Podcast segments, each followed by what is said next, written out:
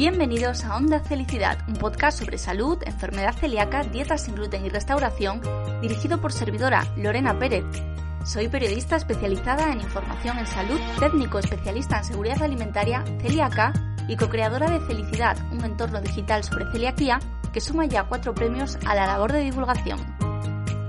Onda Felicidad es nuestro podcast y en cada episodio hablaremos de temas de salud relevantes de la mano de grandes protagonistas. Muy atentos, que lo mejor está por escuchar. Empezamos. Muy buenas y bienvenidos al episodio número 46 de Onda Felicidad. ¿Cómo estáis amigos? ¿Cómo estáis? Bueno, sé que escuchando mucho Onda Felicidad porque el programa de la semana pasada con la doctora Natalia López se ha escuchado muchísimo. Era un tema muy importante, muy relevante y ha tenido una acogida espectacular. Hablamos con ella, con la doctora Natalia López del, del Clínico San Carlos eh, de, aquí de, de, Madrid. Hablamos sobre las consecuencias de transgredir la dieta, nos habló del linfoma intestinal, nos habló de la celiaquía refractaria y es muy interesante. Y en el próximo episodio vamos a seguir hablando de celiaquía refractaria y vamos a hablar también eh, de celíacos que responden a la dieta pero lo hacen de manera muy lenta. Nos lo va a contar un invitado muy especial, pero hoy, amigos, hoy no tengo a una invitada. No, no, no, no, no. No tengo a dos invitadas. No, no. Hoy somos seis mujeres en los micrófonos de Onda Felicidad.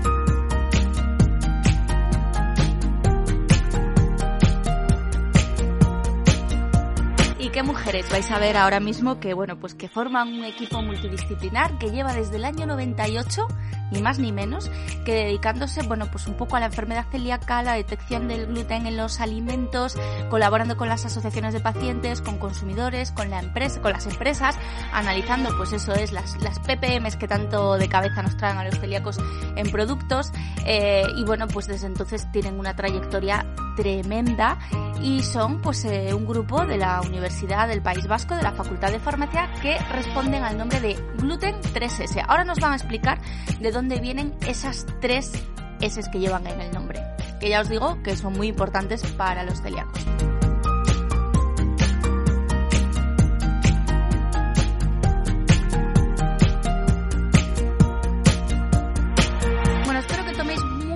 Nota, mucha nota de este episodio, aunque bueno, sí que es verdad que os lo pongo fácil porque os dejo absolutamente todo en las notas del podcast y ahí vais a encontrar todo el trabajo que realizan desde, ya os digo, el año 98 desde Gluten 3S en la Universidad del País Vasco, en la Facultad de Farmacia. ¿Y de qué vamos a hablar con estas cinco mujeres que me acompañan hoy?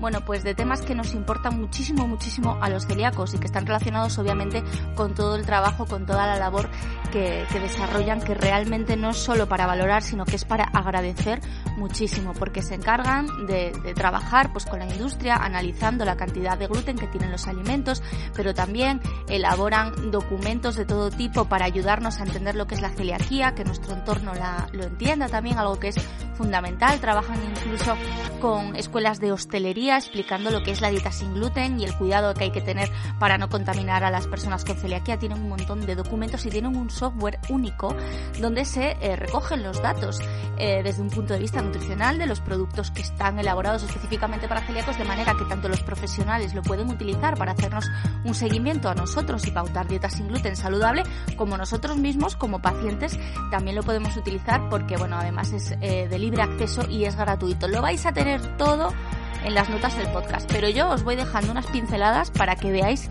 lo interesante que es lo que venimos a contar, lo que vienen ellas a contarnos hoy en Onda Felicidad. No me enrollo más, voy a pasar lista y os las presento así rápidamente, luego ya las saludamos y empezamos a hablar con ellas. Tenemos a Mayalen Vázquez, que es dietista nutricionista que está haciendo actualmente su tesis con, con este grupo, con Gluten 3S. Arrate Lasa, que es dietista nutricionista también, tecnóloga de los alimentos y profesora titular en la Facultad de Farmacia del País Vasco. También Itziar uh, Churruca, espero no meter la pata con ningún nombre ni con ningún apellido, ¿eh? Itziar Churruca es también profesora y de formación farmacéutica, profesora también en, en, esta facultad. Virginia Navarro también es profesora en esta facultad y, y también es farmacéutica. Completa este quinteto maravilloso, pues, de Sala Pérez, que también es dietista nutricionista y también está haciendo su tesis en este grupo. Chicas, bienvenidas. Un placer enorme estar tan bien acompañada hoy en Onda Felicidad. Gracias. Gracias. Gracias. Bueno, y me vais a preguntar, ¿pero qué haces con, cinco mujeres hoy? hoy? somos seis aquí, ¿por qué? ¿Por qué tanta gente? Bueno, pues porque nos tienen que contar eh, un proyecto en el que llevan trabajando muchos años desde la Universidad del País Vasco, desde la Facultad de Farmacia, y que está enfocada ni más ni menos, pues eso, que a la enfermedad celíaca, a la dieta sin gluten, y trabajan un montón de aspectos que creo que son muy importantes, no solo para los pacientes celíacos, sino también para los profesionales. Es además un equipo multidisciplinar, que es algo que necesitamos mucho en este mundo y nos van a contar, la que quiera, la que quiera empezar, que siempre cuesta un poquito más, nos va a contar cómo surgen eh, Gluten 3S. Bueno, pues Gluten 3S es un equipo de investigación, como bien has dicho, multidisciplinar, lo formamos 12 eh, personas. Eh, entonces, bueno, pues empezó en el 97, en 1997, pues con el análisis de gluten en alimentos. Era una labor meramente analítica. Al principio, pues alimentos específicos sin gluten, pero bueno, pues poco a poco la cantidad de analíticas fue en aumento, eh, la oferta en el mercado aumentó mucho y bueno, pues allí en el 2010-2012, pues claro, nosotros somos todos del ámbito de la salud, además somos docentes en titulaciones como nutrición humana y dietética, en farmacia, entonces claro, nosotros nos preocupaba la composición nutricional de los alimentos sin gluten, nos empezó a preocupar la dieta sin gluten en general y bueno, pues a partir del 10-12 empezamos ya a trabajar con el colectivo celíaco. Eh, desde el punto de vista del equilibrio, tanto de la dieta, que fuera segura y libre de gluten, equilibrada, pero también desde el punto de vista del equilibrio social, en la inclusión, en, bueno, pues en conjunto, lo que buscamos es un poco mejorar la calidad de vida de, estas personas que tengan que llevar una dieta sin gluten. Entonces, por eso gluten 3S, S de salud, S de seguridad y S de sociedad. Salud por la dieta equilibrada, que es la que va a promover la salud de estas personas. Seguridad, pues porque tenga que ser libre de gluten y sociedad pues por el tema de la inclusión. Creo que son tres S clave, porque cuando nos diagnostican, pues obviamente todos nos, nos preocupamos ¿no? por recuperar la salud, pero luego vemos que hay otras cosas, otros aspectos, una vez que recuperamos la salud, que son muy importantes, ¿no? Y también es muy importante lo que estás diciendo de, ese enfoque multidisciplinar, porque al final, bueno, pues hay, una parte social también muy importante y eh, muchas veces, pues la seguridad, cuando salimos fuera de casa, a veces es más complicada de conseguir, ¿no? Con los productos sabemos que, bueno, pues gracias a, la tecnología tenemos ya mucha seguridad, eh, el etiquetado, bueno, luego hablaremos de ello, todavía le quedan algunas cositas por, por mejorar en cuanto a la normativa, pero creo que son tres claves muy, muy importantes y creo que además cuando dices 1997 es el año en el que me diagnosticaron a mí. Y a mí aquello me parece, vamos, o sea, pienso en, cómo ha cambiado el mundo desde entonces y pensar que, ya existía esto, ¿no? Es, como alucinante. Pero creo que ha cambiado mucho eh, la enfermedad celíaca y todo lo que la rodea desde entonces. Y una parte muy importante que quizás se está trabajando poco en ella es en, en esa S de salud de la que tú hablas de hacer una dieta que además de segura, sea saludable. No sé si los celíacos nos estamos empezando a dar cuenta de ello, si los profesionales están empezando a hacer hincapié en que más allá de consumir productos sin gluten, tienen que ser saludables. No sé cómo lo veis desde vuestro punto de vista. Sí que vemos que ha habido un desarrollo, por un lado, en la industria alimentaria, en los productos que antes buscaban la ausencia de gluten y ahora sí que vemos que poco a poco se busca también pues, alimentos más saludables eh, pues yo qué sé, pues por ejemplo como en el pan, pues que tenga más cantidad de fibra, etcétera. Y bueno, pues sí que vemos que hay una, mejora, aunque bueno, pues todavía falta bastante camino por andar. Eso desde el punto de vista de los alimentos y también desde el punto de vista del paciente, porque bueno, eh, sí que vemos que poco a poco hay más interés en hacer una dieta más equilibrada, pero bueno, pues se cometen todavía muchos errores. Ahora, muchos errores son los mismos que comete la población general es una cuestión de, malos hábitos y malas costumbres alimentarias, ¿no? Entonces, bueno, en el caso de la persona que es celíaca, pues claro, es un poco más difícil todavía. Entonces, estamos intentando ver qué es por hábito desequilibrado, igual que el resto de la población, pues porque se consuma poca fruta y poca verdura, y luego qué es lo que podemos achacar a los productos sin gluten específicos porque tienen una composición diferente, o que podemos achacar a la dificultad añadida de tener que hacer, hacer una dieta eh, sin eh, cereales con gluten. Entonces, claro, al final la parte principal o la, base de la alimentación, de la pirámide alimentaria, pues claro, es más difícil de, garantizar. Entonces, bueno, hay diferentes enfoques y sí que vemos que, hay todavía camino por andar, pero bueno, ya estamos en ello. Hay una evolución. Sí, sí, sí, yo creo que, sí. Eh, esta pregunta que me surge, yo creo que quizás Arrate nos la pueda contestar, que es tecnóloga de los alimentos, pero los profesionales siempre nos dicen ¿no? que, que, los, las personas con celiaquía eh, no debemos abusar de los ultraprocesados, igual que el resto de la población, pero que en nuestro caso los productos específicos elaborados para celíacos, hablo de pan, de pastas, de galletas, de todas estas cosas, siempre nos dicen que suelen tener eh, más contenido en grasa y en azúcares precisamente para enmascarar la falta de, bueno, pues de otras cosas que hagan que desde un punto de vista eh, de textura y de sabor, pues los productos sean, estén más conseguidos. No sé si esto es, es así y es algo que la industria está empezando a cambiar o lleva ya tiempo cambiando, pero es algo que siempre nos dicen.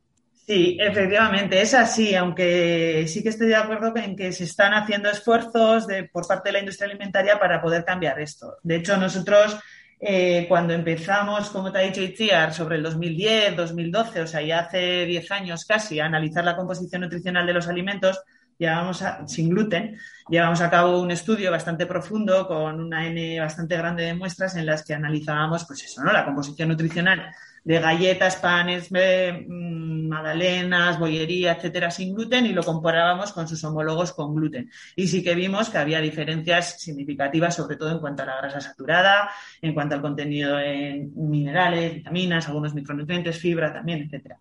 Y de ahí, de ahí a que nos empezamos a interesar y a y a, pues bueno, a trabajar en este sentido, ¿no? En, en, ver el perfil dietético de las personas celíacas. Eh, ¿Por qué se hace? Pues sí, evidentemente, porque al eliminar el gluten de, este tipo de alimentos, el gluten es una proteína que le da elasticidad a la masa y entonces una masa sin gluten, pues evidentemente es menos elástica, menos esponjosa y entonces menos palatable, menos, menos agradable, ¿no? En cuanto a su sabor y a su textura. Entonces, pues para eh, solventar ese, ese pequeño defecto, vamos a decir, esa pequeña diferencia, pues se añaden grasas, se añaden a veces gomas y otro tipo de ingredientes que eh, hacen que sea un poco más, la textura un poco más agradable.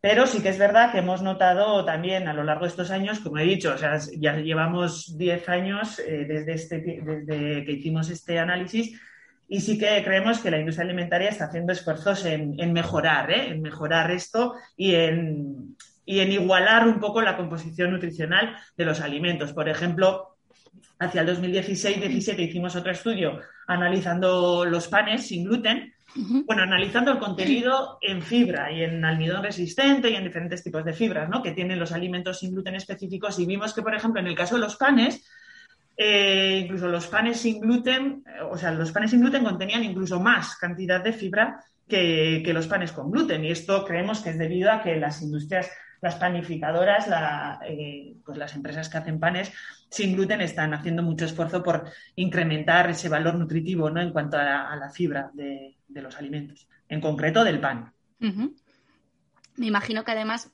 elaborar productos sin gluten, eh, cuando el gluten aporta tantas eh, ventajas como puede ser, pues eso, a la pasta, a los panes y tal, es complicado, hay un esfuerzo detrás importante y y además eh, la, industria que se encarga de elaborar estos productos específicos lo que lo hace lo que hace siempre es primero asegurar vaga la redundancia la seguridad. Y vosotras una parte de vuestro trabajo es comprobar eso analizar la cantidad de gluten en, en los productos y que para que se pueda comercializar y llevar esa etiqueta de sin gluten tiene que estar menos de las 20 partículas por millón. ¿no es así? Sí, Así es. Eh, y es una duda, esto es, la, como la pregunta del millón, ¿no? Porque sabemos que aquí en Europa, eh, cuando se analiza un producto, tiene que tener eso para estar etiquetado como sin gluten, menos de 20 partículas por millón. Sin embargo, en otros países, por ejemplo en Argentina, pues esta cifra es más, es más baja. ¿Esto supone un esfuerzo extra para la industria alimentaria? Es decir, bajar, reducir ese contenido en gluten eh, es un esfuerzo extra o, por qué en unos países hay un límite y en otros países otro? Es una muy buena pregunta con una respuesta complicada. Probablemente poco satisfactoria en general. Eh, pues la legislación, evidentemente, se hace siempre con muy buena intención eh, y va cambiando en función de también cómo va cambiando la tecnología o cuáles son los avances científicos que van normalmente mucho más rápido que la propia legislación, ¿no? En cada país se establecen, evidentemente, siempre con buena intención, unos límites determinados. En Europa se suele ir mucho detrás del Codex Alimentarius, ¿no? que es una institución internacional que elabora normas pues, para intentar que eso, todo sea lo más homogéneo posible, ¿no? Para que los alimentos se produzcan lo más homogéneamente posible a nivel mundial y puedan circular con relativa normalidad entre diferentes países. Y la cuestión es que es una toma de decisión eh, compleja cuando uno tiene que decidir dónde pone el límite, porque sí que afecta a la industria alimentaria. Cuando uno tiene que, que llegar a un límite tan pequeñito porque son 20 partes por millón, y está fabricando diferentes cosas, y además en el caso del gluten pasa que está en harina, es decir, que es en formato polvo, que se mete en todos los sitios, pues es eh, difícil de controlar la contaminación cruzada. Y tener 10 eh, partes por millón en ese caso es un límite mm, pues muy, muy bajito. En realidad, en este caso, también está determinado, como te digo, por, la, eh, por el límite de cuantificación de las técnicas. Y en este caso, el límite de cuantificación eh, suele estar por en torno a 10, depende del, kit que utilices. Pero eh, la cuestión es que por debajo de esa cantidad ya no se puede cuantificar. Claro. Entonces, por ahí eh, va un poquito la cosa, ¿no? Por cómo se puede cuantificar y cómo ponemos el límite, por dónde se puede estar por arriba, por cuándo se puede estar por abajo y en algunas legislaciones incluso se establece que directamente la etiqueta tiene que estar por debajo del límite de, detección de la técnica. Porque nunca puedes asegurar un cero. Claro, es complicado porque además la técnica, pues como bien dices, ¿no?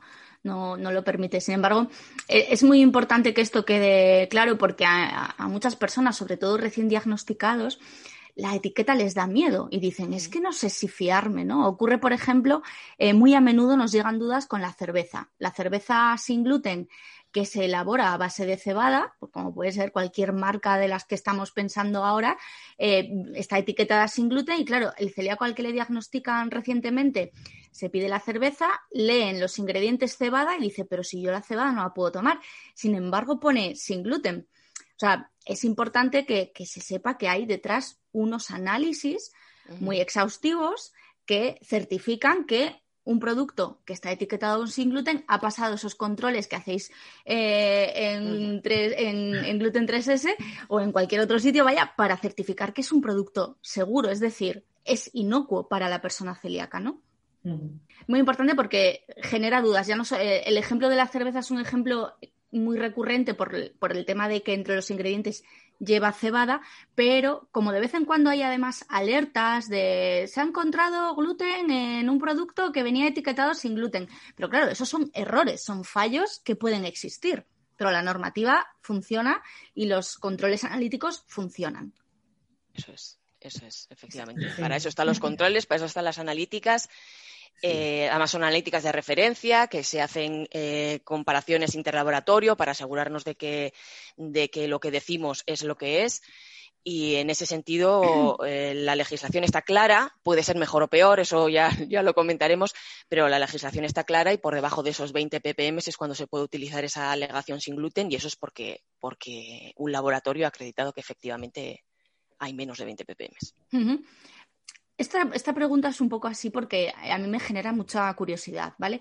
Porque claro, son muchos años luchando contra ese gluten invisible que, está ahí en, en, tantas partes. Entonces yo me imagino cómo puede ser verlo, es decir, cuantificarlo, es tener un alimento delante, analizarlo y decir, vale, esto es gluten y además está por debajo de las 20 ppm, ¿no? ¿Cómo es ese trabajo que realizáis? Em, si lo hacéis con todo tipo de productos, si solo analizáis productos específicos sin gluten. Contadme un poquito cómo, cómo es ese trabajo que, en esa, en esa línea de trabajo concretamente que desarrolláis. Pues la línea analítica eh, consiste sobre todo en eso, en esa detección de gluten.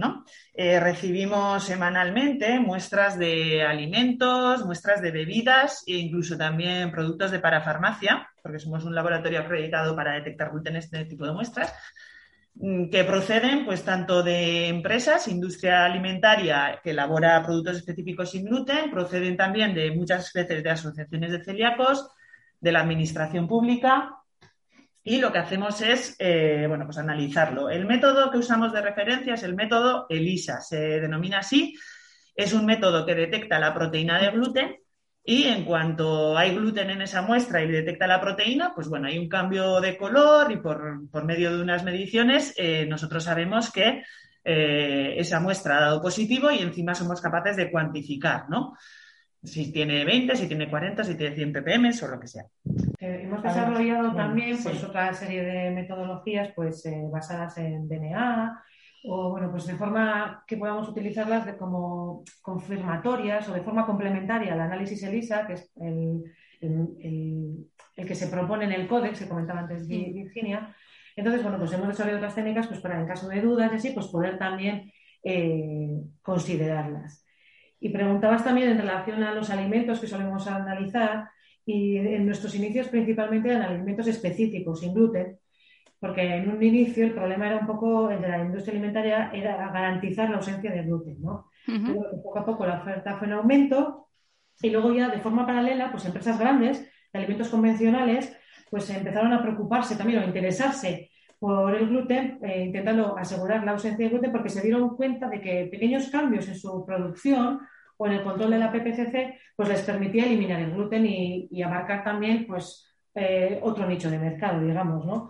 Y bueno, pues has comentado antes las cervezas y ahora, por ejemplo, pues recibimos muchas cervezas sin gluten, porque bueno, pues estamos eh, eh, especializados en matices hidrolizadas, como es el caso de la cerveza. Entonces, bueno, pues eh, un poco de todo en general. Sí. La, eterna duda cuando os comentaba lo de las cervezas, ¿no? Lo que nos preguntan muchas veces los celíacos es, pero ¿cuántas ppm, no sé por qué, además no lo sé por qué, ¿cuántas ppm puede tener la cerveza si lleva cebada? ¿Vosotras sabríais decirnos, darnos respuesta a esto? Aproximadamente, ¿eh? no os digo que me digáis ahí. Sabemos que son menos de 20, pero claro, hay gente que, le llama la atención. Esto es curiosidad pura y dura. Por el hecho de, que, la materia prima sea la cebada, pero es que en el proceso de elaboración de la cerveza hay una hidrólisis. Entonces, el tema no es que, esa cebada tenga poco gluten, sino que el gluten que estaba en la cebada ha ido desapareciendo por el proceso propio de producción. De hecho, hay cervezas que eh, dependiendo qué malta utilicen, qué grado de hidrólisis tenga esa malta o cómo se hayan producido, eh, como resultado final directamente tienen una cerveza que tiene muy poquito gluten, de forma natural, sin haber hecho nada. Lo que pasa que antes no se miraba. Está hecho con cebada y tú eh, la cebada, el, ingrediente tienes que destacarlo porque, porque contiene el alérgeno. Claro. Otra cosa es que tú después mires efectivamente el producto final cuánto gluten ha quedado. Entonces, hay cervezas que de forma natural tienen poquito gluten. Claro, o sea que igual dependiendo del lote eh, se podría consumir, lo que pasa que como no se ha medido, pues no, no lo vamos a consumir porque no pone sin gluten. Mm. Eso es pues eso le va a gustar a mucha gente escucharlo porque, bueno, pues oye, también a, la industria, quiero decir, pues si toda la, el, lote no, si toda la fábrica de determinada cervecera sin gluten, pues oye, pues mucho mejor para nosotros, aunque como siempre el alcohol con mucha, mucha, mucha moderación y si podemos estar sin él todavía mejor. Pero bueno, como es una pregunta recurrente, yo os lo comento. Em, estáis hablando también de que cada vez recibís eh, la solicitud, o sea, más, más producto convencional, no solo específico. ¿Habéis notado ese cambio? Que, la industria está más preocupada por comprobar si tienen o no tienen gluten, etiquetar sin gluten y llegar a un nicho de mercado diferente? Sí, lo que comentábamos antes. Inicialmente eran sobre todo eh, las empresas que se dedicaban específicamente a alimentos sin gluten y bueno, pues poco a poco ya, pues empresas más grandes de otro tipo de alimentos convencionales, por ejemplo, cárnicos y demás, pues empezaron a enviar un montón de muestras. Digamos que es una cosa paralela, ¿eh? pero bueno, inicialmente unos buscaban conseguir la ausencia de gluten porque les resultaba difícil y una vez que eso ya se ha superado y digamos que ya lo que es la producción es más segura, pues ahora van más a mejorar la calidad del producto. Esa es otra, otra línea de trabajo en la que también estáis vosotros, porque por un lado está la parte de seguridad, que no sé si nos queda algo de la parte de seguridad por describir, que, hacéis esa analítica. Eh, ah, sí que hay una cosa que no me quiero ir del tema, que se me ha llamado mucho la atención, que es lo de la parafarmacia. Aquí a los celíacos nos genera mucha duda también y preguntamos mucho eh, a, profesionales de, la farmacia, ¿no? Oye, eh, ¿este tipo de productos lo puedo consumir? ¿No lo puedo consumir? La legislación es un poco eh, más abierta en este sentido. ¿Qué tipo de productos de parafarmacia analizáis eh, para ver si tienen o no tienen gluten? Pues pasta de dientes, eh, alguna crema, fármacos, algo si alguien algún excipiente que pueda. Sí, habitualmente son fármacos. Yo te diría que son pastillas, fármacos de Sí, es que existe mucho, mucha polémica también con el tema de todos los cosméticos, ¿no? A veces que, nos preguntan, oye, el pintalabios, oye, tal, y sí que sabemos que pueden contener eh, gluten, pero desde las asociaciones de pacientes nos dicen que, bueno, que no nos preocupemos porque los estudios que hay hasta el momento, pues no indican, en realidad no indican ni una cosa ni la otra, ¿no? Pero bueno, que, son cantidades muy pequeñitas y, creo que sí que tenía un estudio eh, FACE por ahí que hablaba de que para que eh, un celíaco tuviese una respuesta inmunitaria con un pintalabios, se tenía que comer como dos barras al día. Entonces, sí, efectivamente. Esto tiene cierto sentido quizá para algún producto más infantil, ¿no? En el que pueda haber cierto riesgo de ingesta, pero Sí, sobre todo eh, en el caso de las pastas de dientes, diría yo. Sí, mucho también es marketing en el caso de los cosméticos, ¿eh? el poder poner el sello sin gluten para lo que necesitan hacer el análisis, el análisis y por eso acaba en nuestro laboratorio, mucho también es, es por eso, ¿eh? poder poner el sello para lo que necesitan en el análisis, pero es verdad que el riesgo es, es muy bajo. Nos quedamos más tranquilos. No sé si, eh, hablando del marketing, no sé si habéis visto que hace, yo creo que fue la semana pasada, la OCU em, publicó una nota diciendo que se alegraba de que la Agencia Española de Seguridad Alimentaria y Nutrición, de alguna manera, eh, mm, pidiese que no se utilizase el sello sin gluten con fines de marketing, ¿no? Entonces, nos vamos un poco al, mundo de que hay productos que de manera natural no contienen gluten y no deben estar etiquetados mm. sin gluten. Por ejemplo, una botella de agua, pues sería absurdo, pero no sé si os llegan eh, este tipo de, de productos también, pues productos que de manera natural no lo deben contener. Oye, míramelo y así lo puedo etiquetar. No sé si, si a vosotras os llega todo esto. Normalmente no. Mm, no, normalmente no. Mucho está más con administraciones, que son, pues lo que más suelen enviar son alimentos procesados, en los que hay un, riesgo y hay que evaluar ese riesgo. Bueno, como decía antes, que luego me he ido a la parafarmacia que me interesaba mucho, eh, este es el, la S de seguridad, ¿no? Un poco de la que hemos hablado, pero tenéis otras líneas de trabajo y una muy importante, bueno, pues está relacionada con esa dieta sin gluten saludable. Eh, habéis desarrollado también un software que es eh, tanto para profesionales como para pacientes. Contadnos un poco esta otra línea de trabajo pues mira, eh, esta línea de trabajo surge, pues eso, cuando sobre el 2010-12 empezamos a analizar, además de la composición nutricional, la dieta sin gluten de los celíacos y a mirar un poco si era equilibrada o no, y también analizar su estado nutritivo, ¿eh?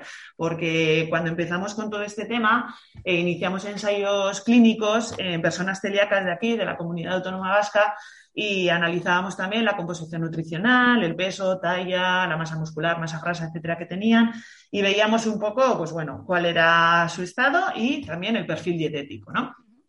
¿Qué es lo que sucedía? Que cuando íbamos a analizar la dieta, nos encontrábamos con un problema bastante grande y era que, bueno, habitualmente utilizamos programas informáticos para analizar la dieta, pero los que había en ese momento en el mercado, no, ninguno de ellos contenía la composición nutricional de alimentos sin gluten. No te daba la opción de insertar en la dieta un pan sin gluten, una galleta sin gluten, etcétera.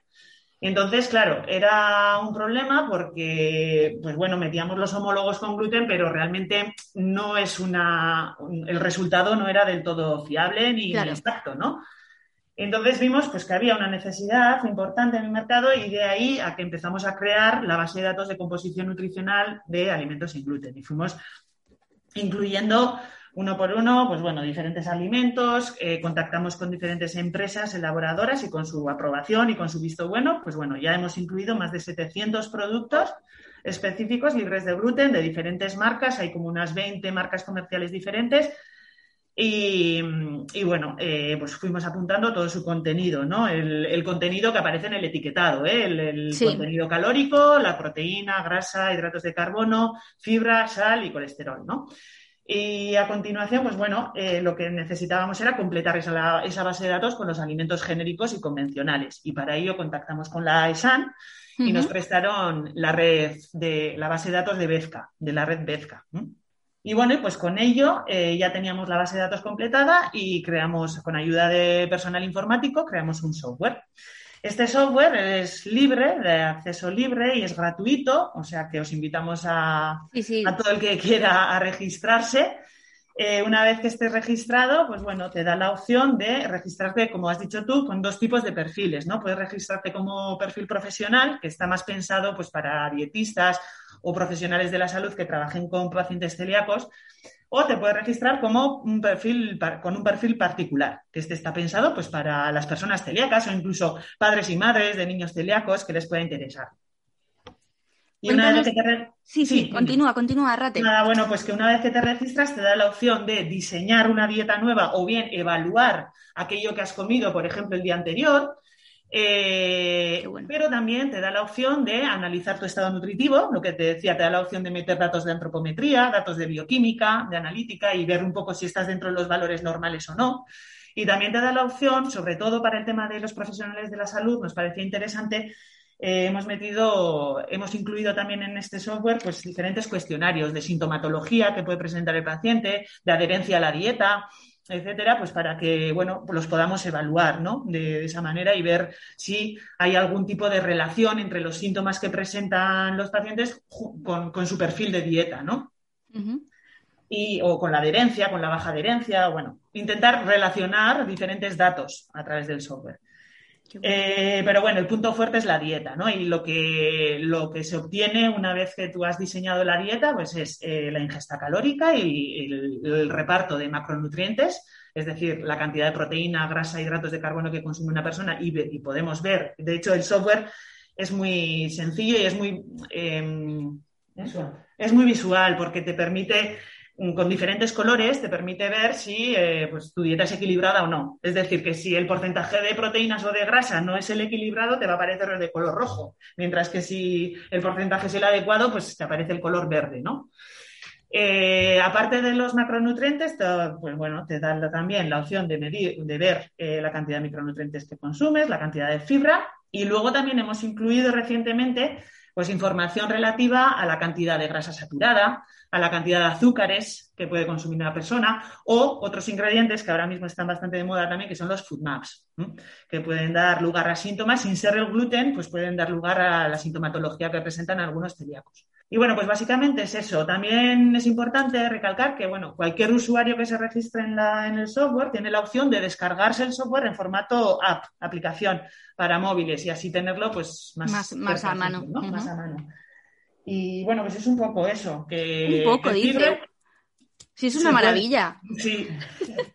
Eh, se puede acceder a él desde nuestra página web, que si ponéis eh, gluten 3 EHU en Google ya os, lleva a nuestra página web, o si no, desde www.dietasingluten.ehu, ya está. lo, dejaremos también. Sí, no, poniéndolo en Google nos encontráis fácilmente. Lo dejaremos también en las notas del podcast porque mm, lo, estás contando así, pues eso, dice, bueno, esto es un poco lo que... No, o sea, esto no existe en, en España, no existe. Bueno, y yo no conozco ninguno en, no sé si en Estados Unidos a nivel europeo, pero no conozco nada parecido y lo que, lo que decías antes, ¿no? Sí que conozco pues eh, otros software similares, pero claro, cuando tú vas a poner que yo desayuno una tostada de pan sin gluten, los valores que metes son los del pan con gluten. Y como vosotras sabéis muy bien, porque habéis hecho ya mm, por lo menos dos estudios que nos habéis contado sobre la composición de los productos sin gluten, sabemos que son muy diferentes. Entonces, me parece muy importante no solo para los pacientes, que bueno, por lo menos podemos hacernos un poco la idea de lo que estamos haciendo bien y de lo que hay que mejorar para luego pues acudir a un, profesional que nos ayude a hacerlo realmente bien, pero para los profesionales me parece un puntazo. ¿Cómo hacemos la dieta sin gluten? Contadnos un poco en, función de, esa aplicación y de esa web que, os dejaremos en las notas del podcast para que os registréis, cotilleéis, metáis vuestros datos y además así contribuimos todos a que haya más conocimiento sobre este tema. ¿Cómo hacemos la dieta sin gluten? ¿Qué carencias solemos tener? Eh, ¿Abusamos de grasas? ¿Abusamos de, no sé, contadnos un poquito? Bueno, pues eh, lo que hemos visto hasta ahora en los estudios que hemos llevado en celíacos, que hemos hecho hasta ahora tres ensayos clínicos, sobre todo con celíacos de aquí, de la comunidad autónoma vasca, tanto adultos como niños, pero también con algunos celíacos de Madrid, porque colaboramos una vez con la Asociación de Celíacos de Madrid y entonces, con los datos que hemos recogido hasta ahora, te diría que el perfil dietético, mm, bueno, pues es desequilibrado, pero igual de desequilibrado que lo es el de la población general. Es decir, consumimos poco hidrato de carbono y consumimos en exceso la grasa y la proteína. Eso es lo que, eso es lo que hemos visto hasta ahora. En el caso concreto de, de los celíacos, pues claro, corregir este error es más difícil porque aumentar los hidratos de carbono cuando tienen que ser sin gluten y cuando entonces tienen que recurrir o bien a los cereales que de forma natural no contienen gluten o a esos alimentos procesados específicos que, hemos visto hasta ahora, ¿no? que no tienen la misma composición nutricional que sus homólogos con gluten, pues es un pelín más difícil. Pero bueno, pues estamos en ello. Generalmente la dieta es así, el desequilibrio dietético es el que, es el que lo tiene la población general. ¿eh? El consumo de fibra, bueno, no hemos visto grandes carencias en el consumo de fibra. Y luego en cuanto, eh, no grandes carencias en cuanto al consumo de fibra, y luego en cuanto a los vitaminas y minerales, pues te diría que las carencias son las típicas de la población general también, pues carencias de vitamina D o, o otras vitaminas, minerales que, son también carentes en la población general. Sí que hemos analizado, quizá también el software te da la opción de analizar el consumo, la frecuencia de consumo de alimentos grupo por grupo y, lo mismo, encontramos que, que los que el perfil o los mayores errores son los mismos que los de la población general. Es decir, se consume poca fruta, se consume poca verdura y hay que hacer esfuerzo pues, pues por aumentar esto. Y lo que se consume en exceso muchas veces es la proteína o los derivados proteicos, sobre todo la carne. ¿no? En el caso de los niños, observamos una cosa curiosa, niños y niñas, que claro, consumen eh, aproximadamente un 30% de su energía a partir de alimentos específicos sin gluten cosa que en adultos no es tan, tan alto. En mujeres es bastante más bajo y en hombres igual queda más en intermedio. Pero bueno, el caso es que como en el caso de los niños y las niñas consumen muchos alimentos de este tipo, eh, veíamos que cuando analizabas la dieta eh, sustituyendo los alimentos sin gluten por alimentos con gluten, el hecho de haber utilizado otro software llevaba a errores muy importantes, porque el, digamos que el análisis de la dieta era completamente diferente. Entonces ahí es donde nos dimos cuenta de la importancia de utilizar el software adecuado y que pues profesionales, dietistas, nutricionistas estuvieran haciendo una dieta en base a homólogos, pues era pues básicamente pues, hmm. dar pautas que no tenían ningún sentido. Entonces, en el caso de los, niños y las niñas es importante ese consumo de alimentos. Es normal también, ¿no? es normal. De hecho, muchos padres, eh, los estudios se nos han quejado de eso. Nos dicen, ya, ya, pero es que nos decís que tenemos que basar la dieta en cereales que de forma natural no contienen gluten, pero es que en el caso de los niños, estar haciéndoles continuamente pues un bizcocho de harina de maíz o un pan de harina de maíz en casa, pues es que no es nada cómodo, no es nada práctico. Ellos quieren llevar sus galletas, quieren comer sus sus derivados, como todos, eso es. Entonces, en el caso de los niños es realmente complicado y, por eso, y de hecho hemos visto lo que te ha dicho Iciar, hemos visto que consumen más productos de este tipo. Habéis dicho una cosa muy importante que es, bueno, pues eso, el, consumo de, cereales que de manera natural no contienen gluten que siempre pensamos en el maíz y el, arroz, ¿no? Pero hay, hay, vida más allá del maíz y más allá del arroz.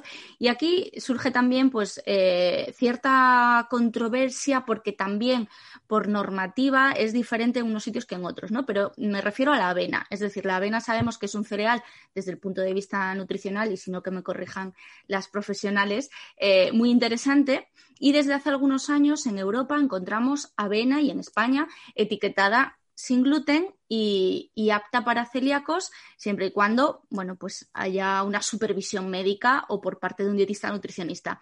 ¿Qué nos contáis de la avena? ¿Contiene gluten? ¿No contiene gluten? Eh, ¿Llega contaminada y por eso hay que analizarla? Explicadnos un poquito vuestra experiencia, si habéis analizado avena también en el laboratorio y si es recomendable. Nos, cuentan desde las asociaciones que al inicio del diagnóstico quizás no es lo mejor meter avena, quizás es mejor esperarse un poquito. Contadnos un poco. Para esto necesitamos a Para esto necesitamos a otra persona, ¿eh? Pues no os preocupéis, decidnos un poquito, pues eso, lo, lo, lo, que, lo que consideréis vosotras, vaya, aunque Edurne, que aprovechamos para saludarla, pues sea la experta.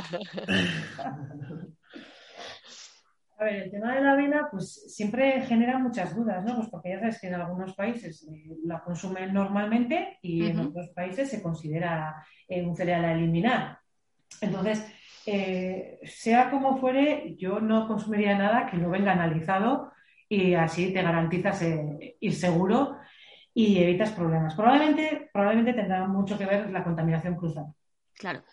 Que, claro, depende de qué tipo de analítica se haga, qué tipo de estudio se haga, qué tipo de cepa se analice, pues tú puedas encontrarla o no. Una cosa es eh, también un estudio analítico a nivel laboratorio, donde tú puedas analizar la composición del cereal, y otra cosa es luego lo que es la, la agricultura, la, la recolección, las prácticas, ¿no? En la fabricación. Entonces, independientemente, yo buscaría que pueda tener o no contaminación, yo buscaría pues, que, esté analizado y que me dé garantías. Claro. Mm. Sí, sí, yo siempre digo que ante la duda, mejor cerrar la boquita y ya está. Oye, siempre tienes cerca una manzana, una naranja, una pera y ya está. Y eso sabemos que no nos hace daño y que encima es saludable. Eh, relacionado con, ese software eh, con el que analizáis y ayudáis a los profesionales a analizar eh, la dieta sin gluten para que además sea saludable, hay una parte que es muy importante y que también forma parte de vuestro trabajo porque lo tocáis absolutamente todo, que es la educación y la divulgación no solo al paciente celíaco, sino a la sociedad. Y hay una parte muy importante que obviamente es la educación en unos hábitos de vida saludable, que explique que la dieta sin gluten tiene que estar basada en alimentos, que los productos procesados tienen que estar etiquetados para que estemos seguros, pero que tienen que estar basadas en alimentos. ¿Cómo trabajáis esta parte de divulgación y de educación? Bueno, hemos creado con todo lo que... Ah, ¿Estás ahí, ¿eh? No, no, es de Regati. No, pensé que no era por eso. Lo de la divulgación pensaba que era de guías y de, ah, o sea, el material de divulgación que hemos creado, pero no, no. Eh, contadnos lo que queráis, o sea, de todo un poco. Bueno, es evidente que es muy importante la educación en materia de dieta sin gluten dirigida a la población celíaca, ¿no? Y entonces, en el proyecto que tenemos junto con los hospitales, como bien ha dicho Arate, además de evaluar el equilibrio y el estado nutricional de las personas celíacas, también hacemos educación nutricional o asesoramiento nutricional, el cual es personalizado y lo hacemos de una manera progresiva, es decir, no, no les damos toda la información de golpe en el momento del diagnóstico, sino hacemos, lo hacemos en distintas sesiones más separadas en el tiempo durante el primer año de diagnóstico. Y bueno, al principio les vamos explicando lo que es la enfermedad celíaca, cómo tiene que ser la dieta sin gluten, y luego ya vamos profundizando un poco más, hablando de cocina sin gluten, sobre el etiquetado, sobre lo que es la contaminación cruzada, ¿no? Pero bueno, sabemos que sí. Bueno, sabemos que es muy importante educar o enseñar a la población celíaca, pero para poder conseguir lo que es la inclusión, o por lo menos no conseguir o intentar fomentar la inclusión social, también es importante enseñar a la población general, vaya y por eso hemos hecho y estamos haciendo actualmente intervenciones en colegios con niños de primaria y secundaria y hemos creado una unidad didáctica eh, donde enseñamos lo que es la enfermedad celíaca y la dieta sin gluten a través de juegos y experimentos. ¡Qué guay! Y ahora estamos adaptando esa unidad didáctica a una aplicación de realidad aumentada para que sea también más atractivo para ellos y bueno, para que aprendan más y mejor y también hacemos otras actividades educativas como talleres de cocina sin gluten eh, para dirigido a familias, a niños con sus familiares adultos que pueden ser celíacos o no, como quieran. Y, también hacemos eh, sesiones formativas con estudiantes de formación profesional, con estudiantes de hostelería, porque bueno, ellos también tienen una responsabilidad muy importante, ¿no? Que también son las personas que van a cocinar para vosotros los celíacos. Entonces también consideramos que eso es importante. Y así. Fundamental. Sí. Qué guay. ¿Y todos esos materiales los tenéis en la web? ¿Se pueden cotillear? ¿Los tenéis eh, a disposición de, pues eso, de los sitios a los que vais? Contadnos un poco cómo trabajáis en este sentido. Porque un proyecto eh, está en los hospitales, que es eso que comentas de, durante el año posterior al diagnóstico explicar la enfermedad. Eso entendemos que, bueno, pues obviamente es individualizado, pero esas unidades didácticas también son en colegios del País Vasco a los que eh, vais para dar este tipo de informaciones. Contadnos un poquito. Sí, o sea, eh, actualmente en los colegios hemos estado en los colegios de Gasteiz, de Vitoria, y bueno, el material sí lo hemos ido colgando en las redes sociales, en la web, si no me equivoco, está puesta.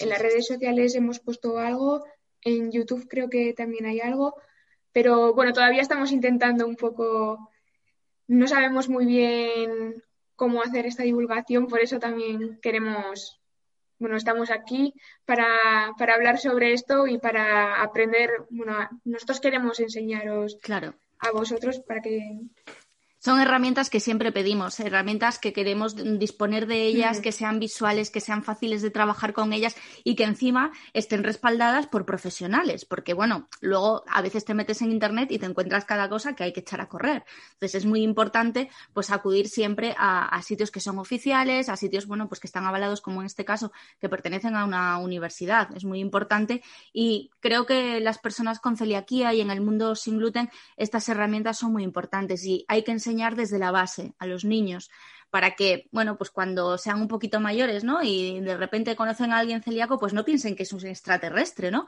Sino que somos personas que simplemente, bueno, pues tenemos que comer un poquito diferente y que además, bueno, pues que no lo hacemos tan diferente al resto, ¿no? Por los resultados de, ese software que, que nos comentaba Arate. Pues en relación al software, la idea también es que una vez que ya puedan entrar ahí particulares, utilizar el mismo software como herramienta, herramienta para la educación nutricional y poder, eh, una vez que uno evalúa su dieta, pues poder disponer ahí pues de pues, infografías o cosas que hayamos preparado pues para que la persona que está evaluando su dieta pues de caso aprenda, ¿no? Hemos hecho guías, hemos hecho infografías, tenemos artículos de divulgación tenemos la unidad didáctica que ya la tenemos colgada en la web, pero ahora toda la parte de realidad aumentada que estamos mejorando, pues todavía no está colgada, pero la idea siempre, en nuestro caso, siempre es compartirlo todo, evidentemente de forma gratuita y que llegue a donde tiene que llegar.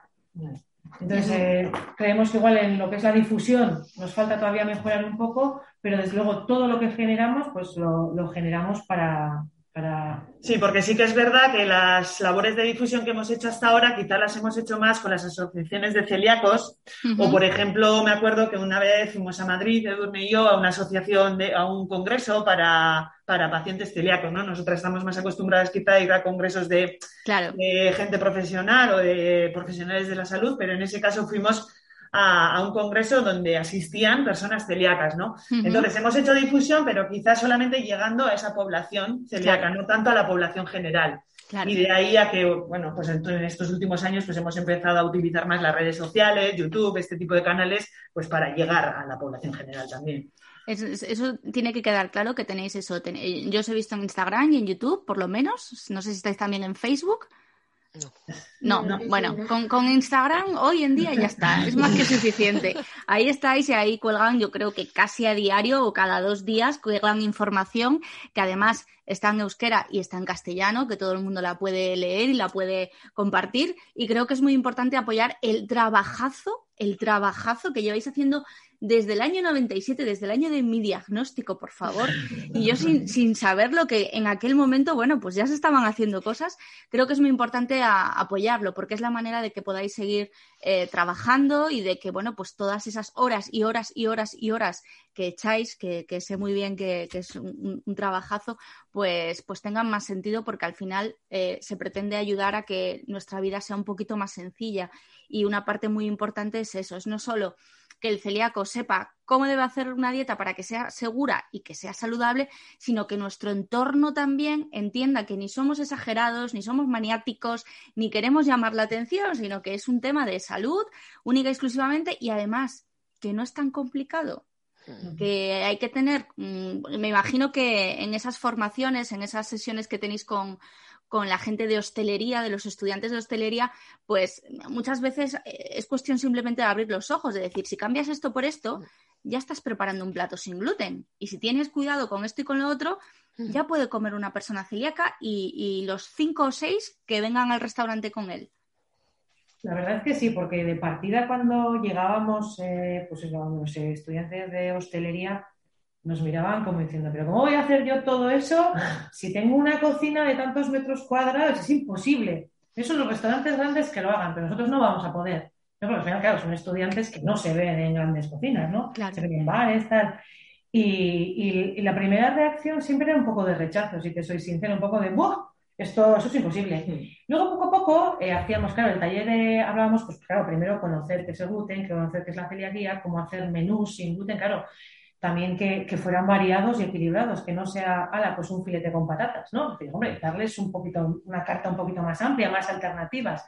Y bueno, pues una vez de haber hablado todo eso desde el ámbito teórico, luego ya íbamos a la cocina y hacíamos los talleres, cocinábamos allí, les hacíamos hacer diferentes eh, recetas sin gluten, les dábamos un montón para que luego las pudieran utilizar luego ellos en sus clases. Y bueno, ya después de haberlo hecho, pues ya, ya entonces pasaban del imposible a, bueno, contaminación cruzada, vamos a centrarnos. Y bueno, pues ya iba, les hicimos como una especie de checklist para cuando trabajaran, pues la podían utilizar. Y bueno, eh, sí que es cierto que algunos decían, yo no me voy a Sin embargo, en muchos sí que conseguíamos ese cambio, ese clic, y decían, bueno, pues si hago esto, tengo más gente que va a venir. Además, va a haber gente que siempre va a venir aquí y tal. Bueno, ya me una vueltilla, ¿eh? Entonces, bueno, pues yo creo que sí que servía. además, como este sector es un sector tan cambiante, que para cuando formas a uno ya tienes otros trabajando, entonces decíamos, pues que hay que ir a la escuela directamente y empezar desde ahí.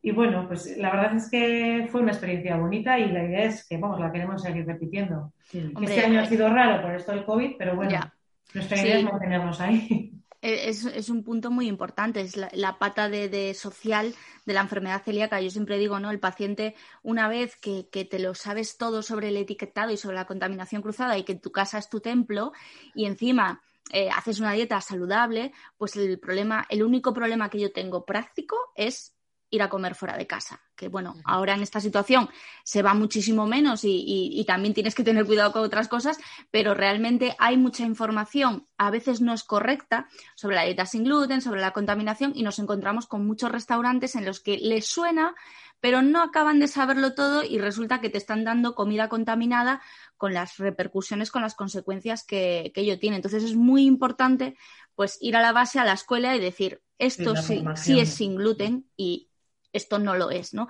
En Madrid nos pasa mucho, está tan de moda el tema sin gluten que encontramos mogollón, pero mogollón de establecimientos que te sientas y te dicen, si eres muy celíaca, esto no te lo recomiendo. Y te quedas como diciendo, ya la hemos liado. Ya estamos con uno que nos ha enterado que los celíacos somos todos igual de celíacos, ¿no?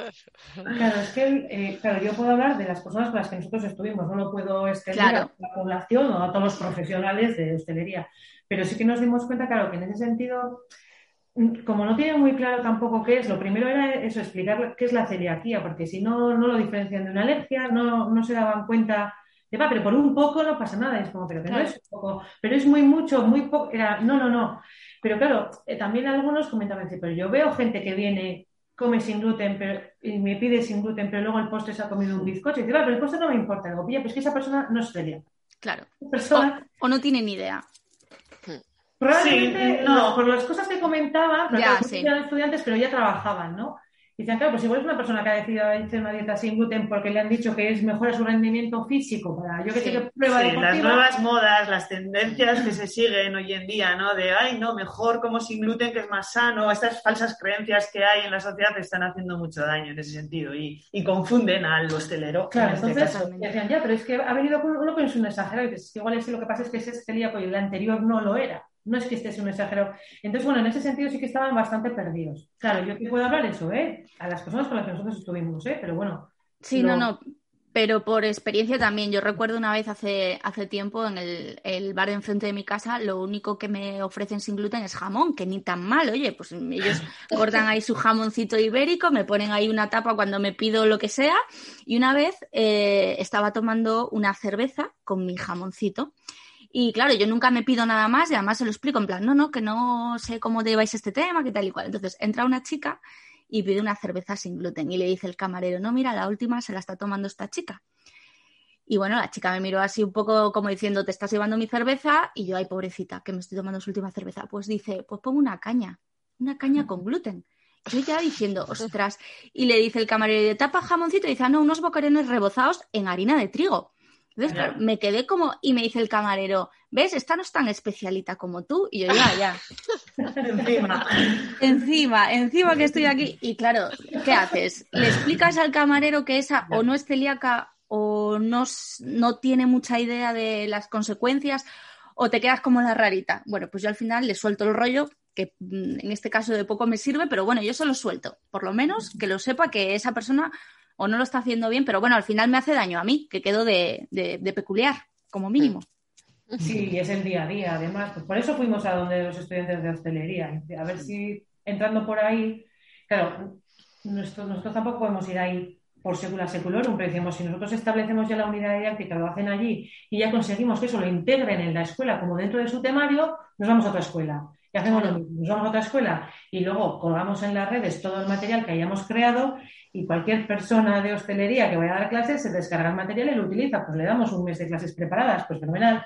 La idea es intentar todo lo que generamos, la idea es que luego la persona que se encarga, pues me da igual, sea profesor de primaria, sea profesora de secundaria, sea un profesor de repostería de una escuela de, hostelería. Bueno, pero que ese material quede ahí y una vez que ya lo has metido en sus temarios, pues ya eso quede para siempre. Que sea un material útil para que después otros lo puedan implementar ¿no? en sus ese es nuestro objetivo así ya. no, no, pero es, un objetivo muy importante porque es eso, es, es la pata de, la parte social, de que pues un celíaco al final, pues oye, tenemos derecho a salir a tomar algo, a irnos de vacaciones sin estar constantemente eh, mm, temerosos de me voy a contaminar, no tienen ni idea, no tal. Y aunque cada vez eh, son más los establecimientos que apuestan por hacer las cosas bien, por formarse con las asociaciones, por eh, aprender, bueno, pues todavía sabemos que nosotros hace un par de años hicimos una encuesta sobre contaminación en Navidad. Y, era, creo que era cerca del 50% de las personas que habían participado, que eran como mil, eh, se habían contaminado o bien en casa de familiares que desconocían bien el tema o bien en restaurantes. Jolín, pues mm, es mucho y, y, sabemos que, bueno, que en un largo plazo esas transgresiones, esas contaminaciones hacen daño. Entonces, bueno, la labor de formar a la hostelería eh, en base a unos conocimientos que es que sois expertas en la materia, no, en la materia no, lo siguiente, pues es algo que de agradecer. Y además es que, pues en el País Vasco, como se come mal y poco, pues si encima tenemos gastronomía sin gluten, pues todos de vacaciones al País Vasco, da igual la ciudad y el pueblo. Que Sala, te tenemos muy calladita. Cuéntanos un poquito, ya que estamos hablando de, restauración. Muchas veces cuando eh, hablamos con, responsables de cocina, y me imagino que a vosotras os habrá ocurrido también cuando vais a esas escuelas de hostelería, ¿no? Dicen, pero ¿qué voy a hacer sin gluten? Porque al final siempre pensamos en eh, cosas con pan, cosas con pasta, cosas que, tengo que rebozar, y hay mucha más vida eh, más allá de esto.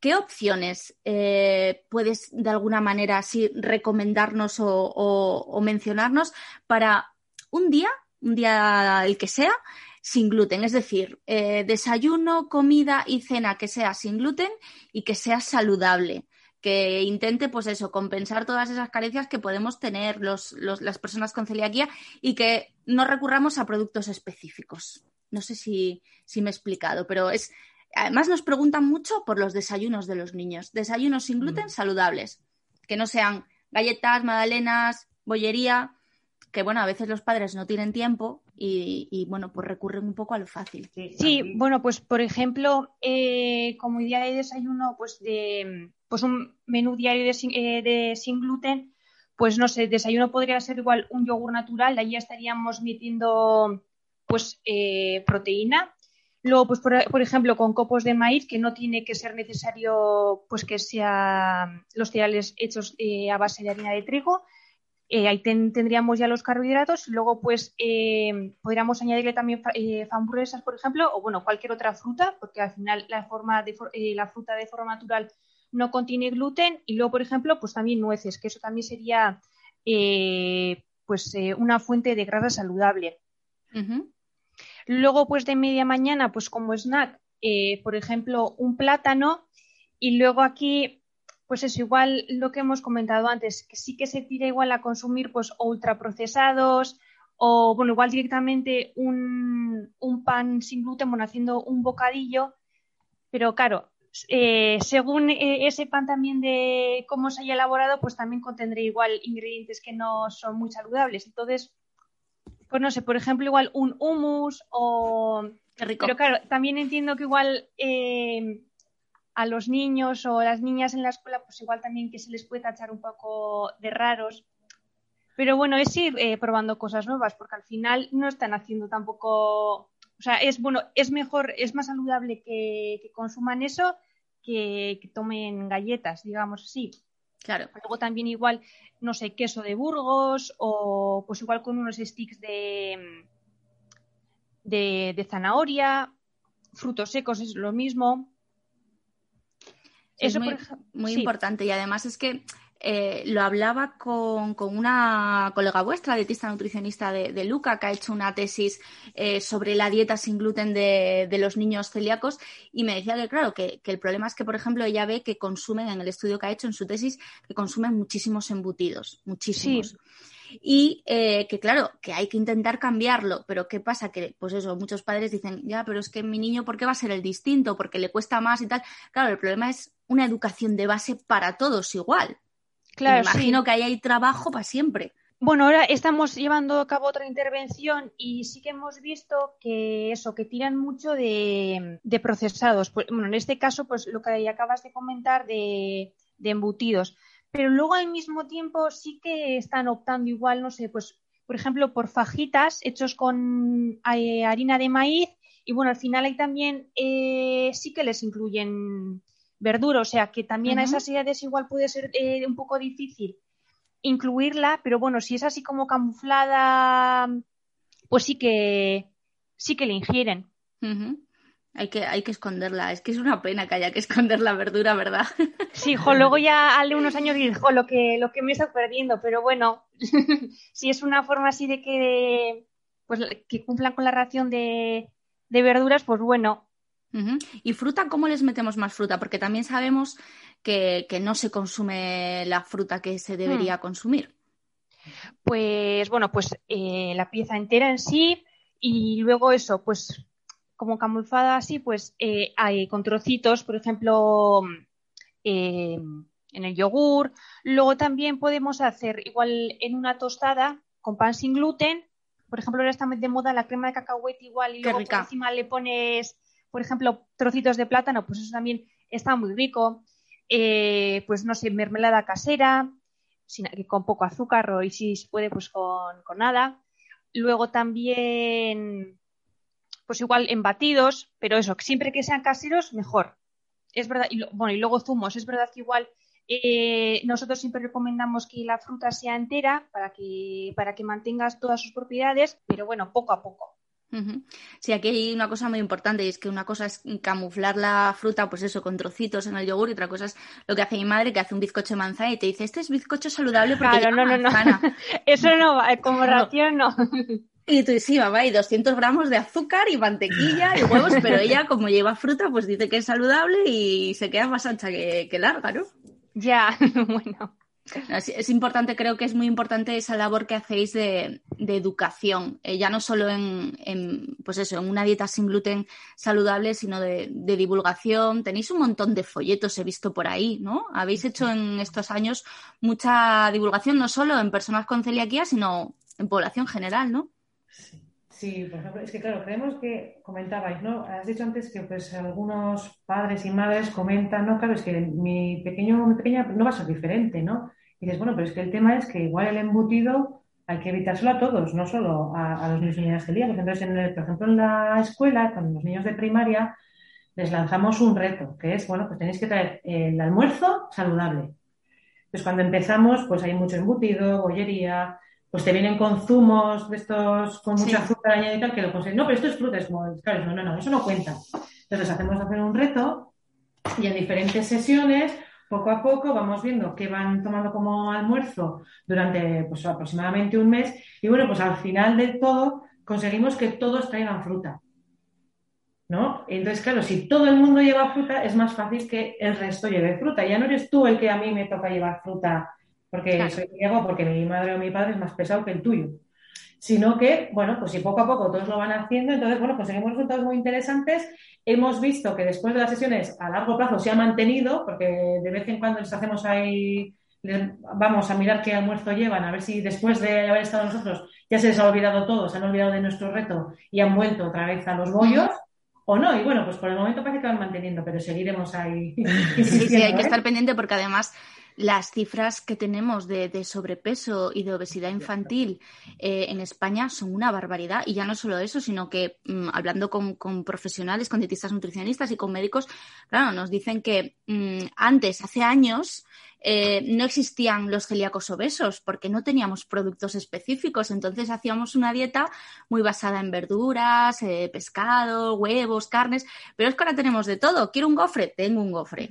Quiero galletas de 40 sabores diferentes, también los tengo.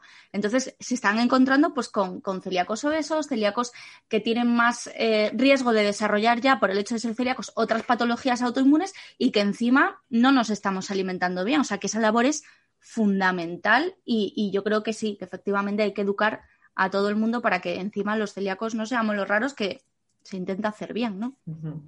Y, da, y da un poquito de, miedo, pues eso, ver esas cifras que me decía una dietista nutricionista, eh, Marta, que es que eh, están viendo niños con hígado graso y con hipertensión. Sí, sí, sí, sí. Sí, cosa que antes no aparecía hasta los 50 años, igual, ¿no? Sí, ahora. Así qué, es. Qué, pasada, qué pasada. Hay, mucha labor que hacer en ese sentido y concienciar y, y bueno, y concienciar a la gente, a los padres y también a los críos desde pequeños, ¿no? Porque yo creo que es eh, más que, el tratarlos ya cuando desarrollan la obesidad, es mejor prevenir desde que son pequeñitos, ¿no? Y, y enseñarles hábitos adecuados. Es difícil porque tenemos muchos muchos inputs aquí fuera, ¿no? En, el, en, la sociedad, tantas tiendas de chuches como hay en España no se ven, en Europa, en el norte de Europa y así no hay. O sea, es que aquí tenemos mucha, mucha oferta, mucha... Sí, muchísimo. Tentaciones. Tentaciones, eso, me salía la palabra. Eh, una cosita más que de la que no hemos hablado y quizás en, en ese software que habéis desarrollado también podáis tener información. Eh, ¿Somos adherentes los celíacos o depende de la edad, depende del tiempo de diagnóstico? ¿Cómo, veis ese tema? Pues mira, eh, nuestra experiencia nos dice que en general te diría que los niños se adhieren muchísimo mejor a lo que se adhieren los adultos. Probablemente porque los padres pues están muy concienciados, muy motivados. Date cuenta también que los niños que nosotros reclutamos son recién diagnosticados. Entonces, claro, en cuanto le diagnostican la celiaquía, los padres se ponen al 100% a hacer esfuerzo en que coma bien, coma sano, se adhiera a la dieta, coma cero gluten, etcétera. Y en los adultos, en cambio, lo que hemos visto es que al principio, en cuanto entraban en nuestro estudio y les hacíamos la pregunta, las preguntas de adherencia a la dieta, bueno, pues parecía que se adherían bien y se motivaban y empezaban a comer muy bien, etcétera, pero luego ya de repente pierden un poco esa motivación y vuelven a, hacer las cosas que hacían antes. Sí, se relajan, digamos que se relajan, ¿no?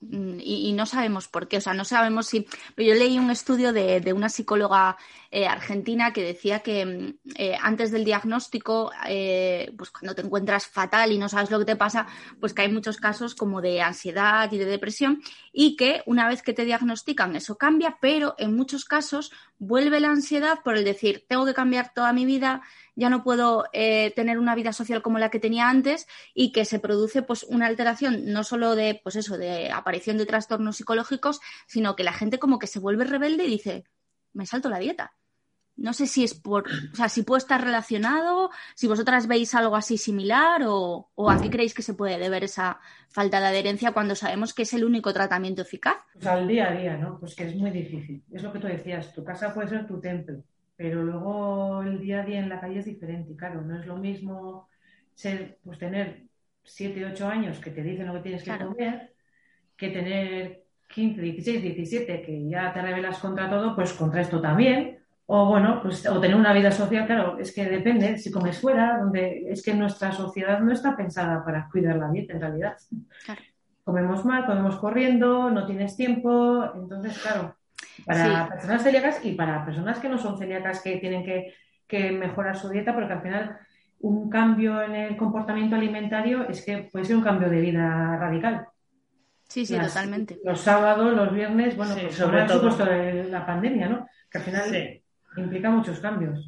Y luego, pues la, nuestra sociedad, nuestra cultura, pues lo celebramos todo comiendo, bebiendo, etcétera. Y entonces, claro, pues eso, los cambios en los hábitos alimentarios al final implican cambios en tus pequeños eh, hábitos sociales o no sé, no, diríamos. Sí, sí. Que tienes que exteriorizar constantemente que eres el diferente y eso, eso es agotador la presión social, la presión de grupo, además, eh, funciona mucho, ¿no? Los celíacos siempre decimos que estamos muy cansados de escuchar esto de por un poquito que te va a pasar. Hmm. Y, y, tenemos que hacernos fuerte ante esa afirmación porque en realidad los que sufrimos las consecuencias somos nosotros.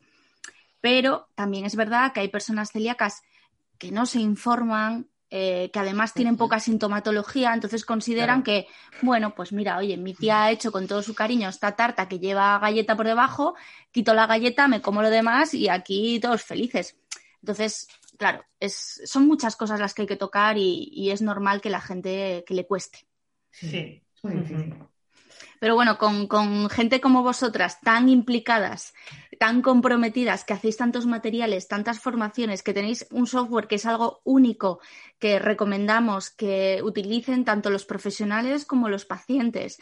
Porque a mí me da miedo lo que me pueda salir, porque me, miedo me da que me salga rojo, ya os lo digo. Pero bueno, yo ya me la, yo ya me, me he registrado, tengo que empezar a meter mis datos y creo que, bueno, que nos va a enseñar a todos mucho, porque yo creo que muchas veces pensamos que hacemos las cosas mejor de las que las hacemos. No sé si, si vosotras también lo consideráis así. Yo pienso, ay, es que he comido verdura y he cenado verdura. Ya, pero mm, ¿qué había más, no? Además de verdura, ¿qué otras cosas había? Entonces creo que es muy importante que un software así pues me ayude a entender cómo como en, mi día a día. Chicas, no sé si nos queda alguna cosa que yo me haya saltado, porque yo siempre tengo un guion y luego paso del guion mogollón. porque van surgiendo cosas y, me, vienen cosas que, quiero saber.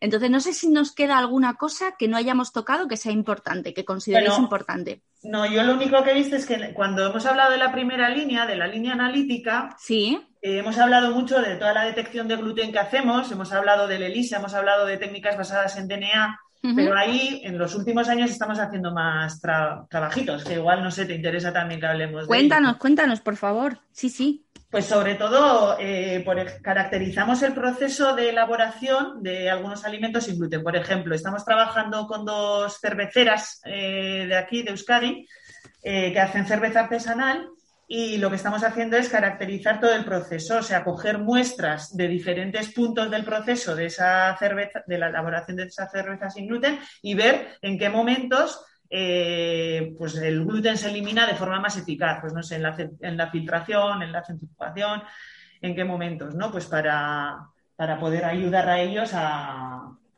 pues bueno, Vicky mejor, que, mejor que yo este proyecto, pero pues a caracterizar mejor el, proceso, ayudarlos, ¿no? A, elaborar la cerveza que sea y artesana además, ¿no? Son... Sí, sí.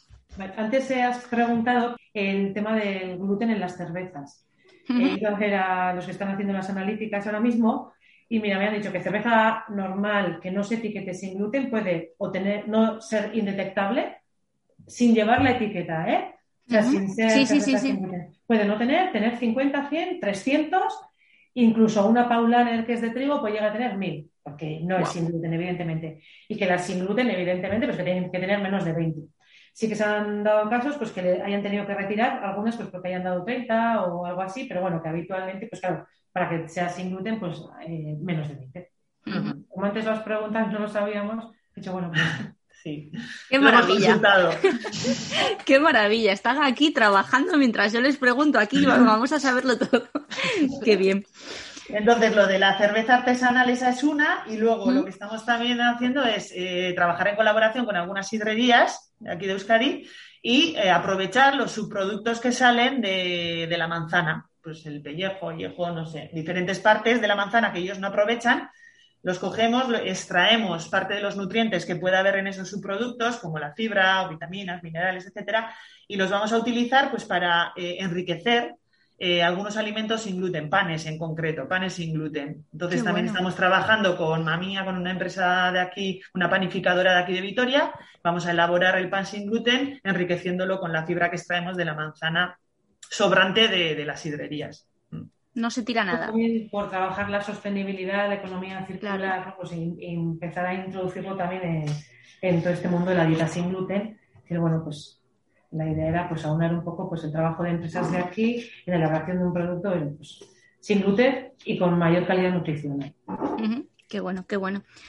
Pues chicas, mm, no sé si eso, si, si, si hay algún mensaje. Sí, es importante. ¿Dónde os encontramos? Para que todo el mundo tenga claro dónde informarse, dónde conseguir materiales, dónde recurrir a ese software.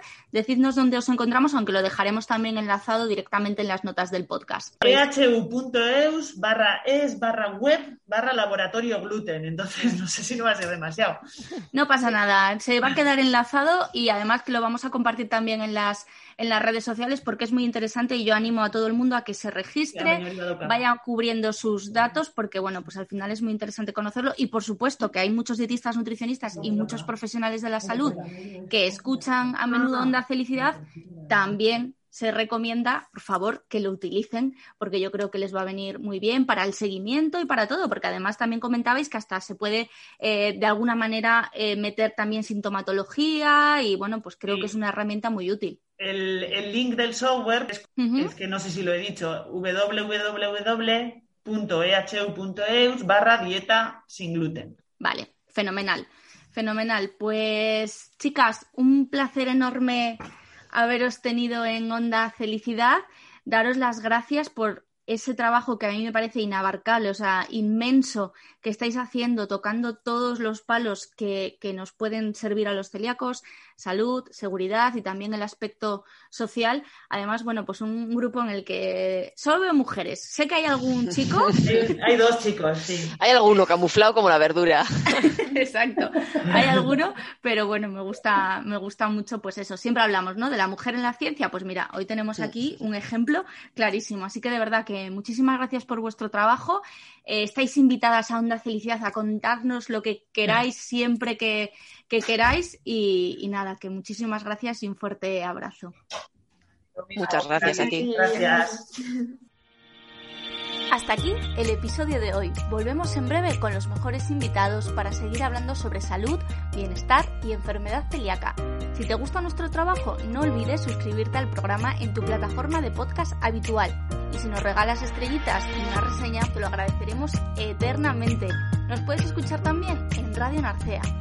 Además, a través de nuestras redes sociales accederás a contenidos estupendos, la Escuela Felicidad, la app de restaurantes con opciones sin gluten Felicidad y la web felicidad.net. Mil gracias por escuchar Onda Felicidad y hasta el próximo episodio.